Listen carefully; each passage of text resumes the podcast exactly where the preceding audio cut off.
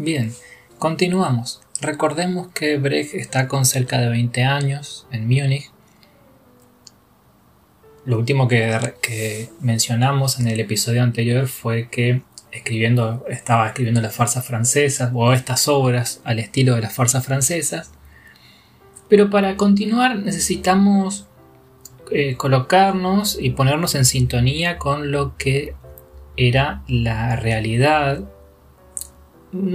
política y eh, artística del momento. En principio tenemos que nombrar a dos personas eh, importantes de la historia y que son partícipes activos de, ese momento, que son Rosa Luxemburgo y Karl Liebknecht.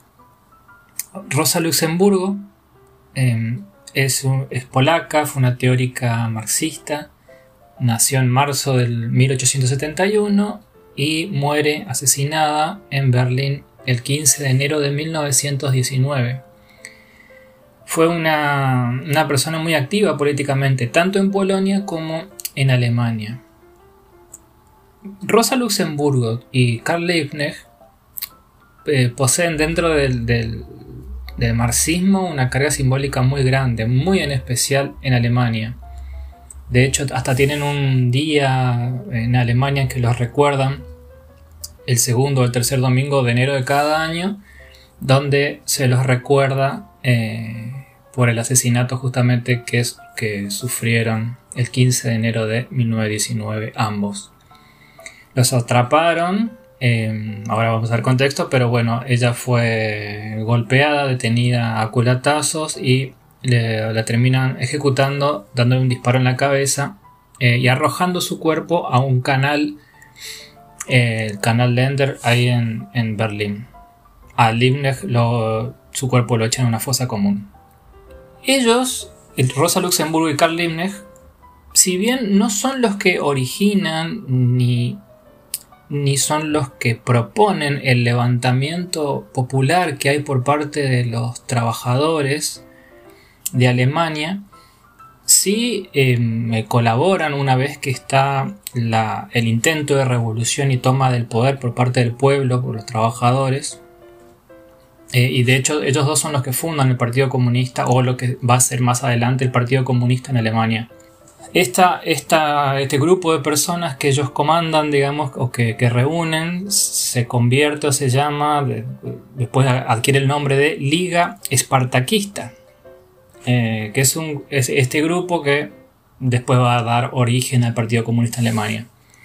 Rosa Luxemburgo escribe varios libros muy importantes para la literatura y la política, que son eh, la Reforma Revolución, Huelga de Masas, Partido y Sindicato.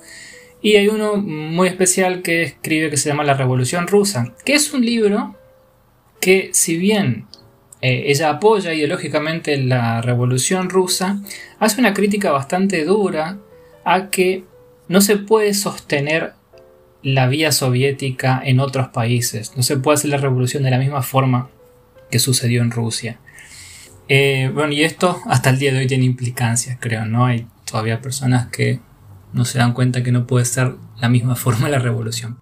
En esta, en esta revolución hay que entender, o intento de revolución o, levantamiento del pueblo, hay que entender que los trabajadores estaban contra el Estado y el Estado fomentó la creación de grupos paramilitares e incluso una, unas unidades que llamaban Freikorps, que eran eh, unas tropas improvisadas que esa zona, ese país, vamos a decir Alemania, pero no era Alemania todavía, eh, había generado eh, años antes, ya tenía la experiencia de generar como una, o, construir tropas improvisadas, incluso hasta con civiles.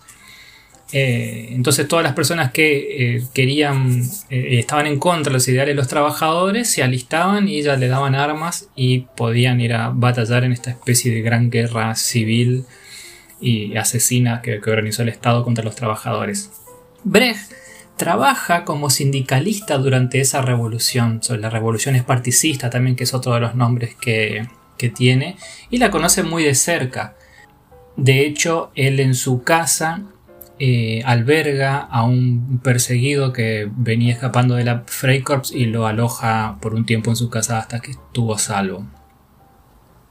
La, siguiente obra que escribe Brecht justamente la nombra Espartaco, haciendo referencia, o sea, el título directamente a este levantamiento, o mejor dicho, al grupo, ¿no? que era el, espartaquismo o, la Liga Espartaquista, como era el nombre que recibía.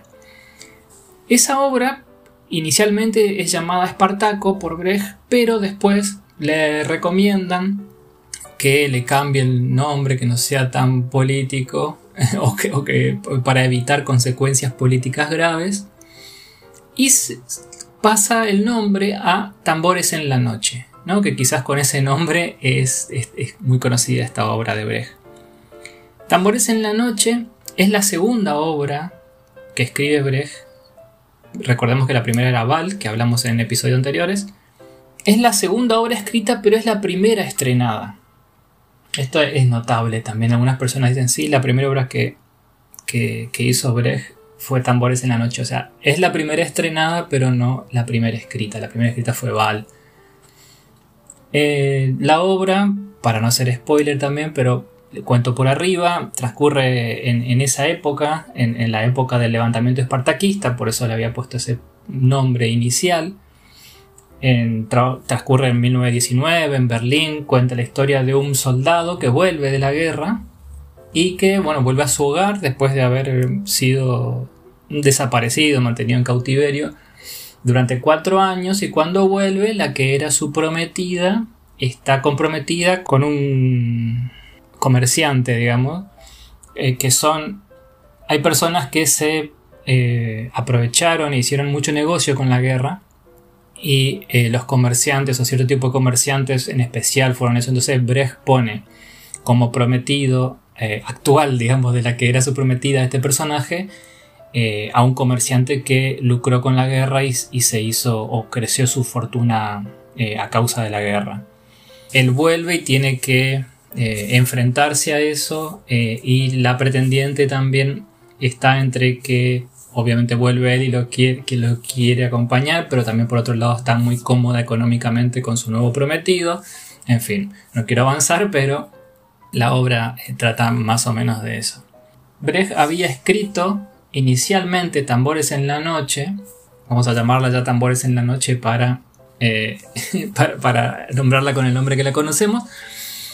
Eh, primero fue la obra eh, puramente dramática, una obra con carácter dramático estricto, digamos, y luego la fue modificando, agregando variaciones hacia la comedia.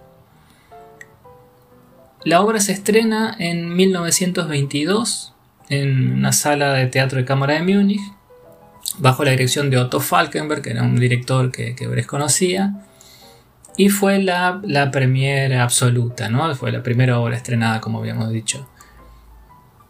Eh, sin embargo, se estrena un año después, o sea, la primera obra que escribió Brecht se estrena un año después de que se haya estrenado la, la segunda. En fin, la revolución fue muy sangrienta, terminó, pero luego de estas revueltas los asesinatos políticos eran muy comunes, eh, las ciudades, en especial Berlín, estaban llenas de pobreza, violencia, ¿no? Fue, fue un, momento histórico muy triste, muy duro para la población de, lo que hoy conocemos como Alemania. Y eh, también tenemos que recordar que en las artes, ¿qué sucedía? Es, la época en la que Alemania está... Eh, a flor de, todos los artistas, a flor de piel, el dadaísmo. Recordemos que el dadaísmo era un movimiento cultural, artístico, que nació con el fin de molestar a, las artes establecidas, al positivismo sobre todo. Surge en el Cabaret Voltaire, en, en Zúrich, el, que llega a ser el emblema de, eh, más adelante a, nivel histórico, digamos, es el, rumano Tristan Zara. Y la característica fundamental del dadaísmo es la oposición al concepto de razón que instaura el positivismo. Se, caracterizó por eh, rebelarse ante todas las convenciones eh, literarias, pero especialmente las artísticas para burlarse de, eh, de, la burguesía, el arte producido por ella y de la gente que lo consumía. Brecht comparte ese gusto eh, por la herejía, por la herejía contra el arte, ¿no? Y se hace o encuentra un espacio para trabajar de crítico de teatro, ¿no? Para despedazar a las obras que estaban en ese momento eh, o al tipo de teatro que se hacía en ese momento, que bueno, era de corte positivista, realista y con la intención de construir en el escenario una ilusión de realidad, ¿no? E, esa era su mayor, eh, su mayor deleite, era destrozar esas, esas obras que, de teatro que se, se montaban en esos momentos. Llega 1921, Brecht viaja a Berlín y vamos a continuar en el siguiente episodio. ¿Te interesa este podcast? No te olvides de seguirme y reenviárselo a alguien que sepas que le puede interesar. Nos vemos en el próximo.